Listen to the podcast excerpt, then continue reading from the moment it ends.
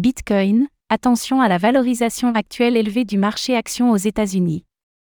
Fin janvier, les indices SP 500, Nasdaq 100 et Dow Jones ont inscrit de nouveaux records historiques, portés par les actions des Magnifice Seven. En termes de valorisation boursière, le marché est désormais jugé cher voire très cher selon tous les critères. Selon Warren Buffett, le marché US serait même en bulle spéculative. Il faut à présent que les résultats des entreprises confirment pour éviter une correction des indices boursiers qui serait nocive au Bitcoin.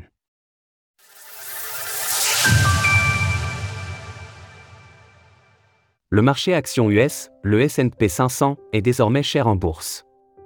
Le marché action des États-Unis est entré dans une consolidation cette semaine alors que les investisseurs s'interrogent toujours sur le niveau de probabilité en faveur d'un pivot de la Réserve fédérale, Fed, au printemps.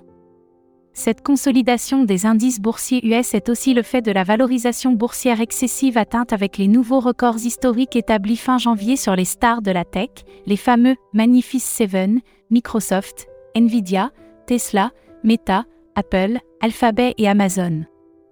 Dans mon nouvel article au sein des colonnes de Cryptost, je vous propose donc un tour d'horizon des critères principaux de valorisation boursière qui illustrent cette cherté relative des actions US c'est le rapport entre le prix des actions et les bénéfices slash chiffre d'affaires des entreprises qui permettent de dire si un marché action est cher ou bon marché.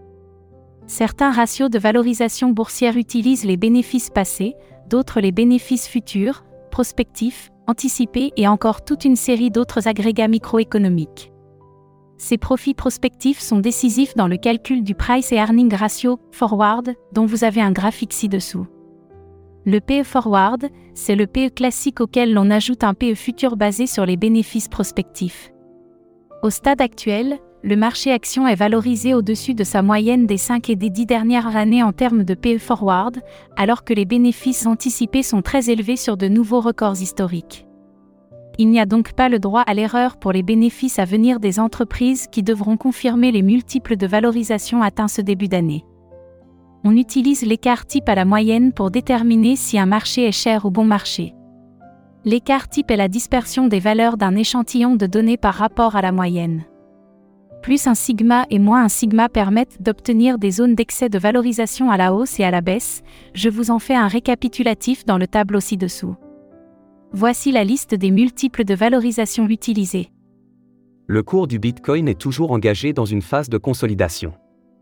La correction des indices US et les prises de profit sur les stars de la tech ont donc empêché le cours du Bitcoin de dépasser la résistance à 44 000 dollars US, le pivot chartiste dans la correction graphique actuelle post-ETF. La première hypothèse est une correction qui pourrait se développer vers les 36 000 dollars avant que la tendance haussière ne reprenne. Ce scénario serait validé par une cassure du support à 40 sur 41 000 dollars. La seconde hypothèse est un dépassement rapide des 44 000 dollars pour réengager la cible des 48 000 dollars. Le marché fera son choix technique avec la mise à jour du rapport NFP-US ce vendredi 2 février à 14h30. Pour approfondir mes analyses techniques, retrouvez-moi sur la chaîne YouTube de Cryptost Research.